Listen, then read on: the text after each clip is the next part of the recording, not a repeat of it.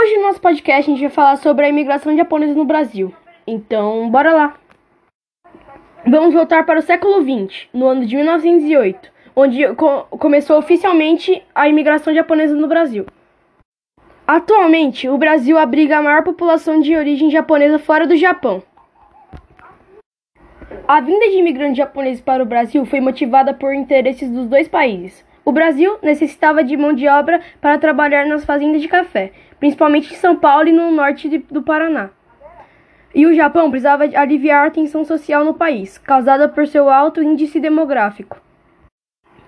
Bastos, a oeste do estado de São Paulo, foi praticamente construída pelos imigrantes. Lá, uma das iguarias japonesas que mais faz sucesso é o sashimi de carpa. Vocês sabiam que o, que o nipo brasileiro é um cidadão brasileiro com ascendentes japoneses?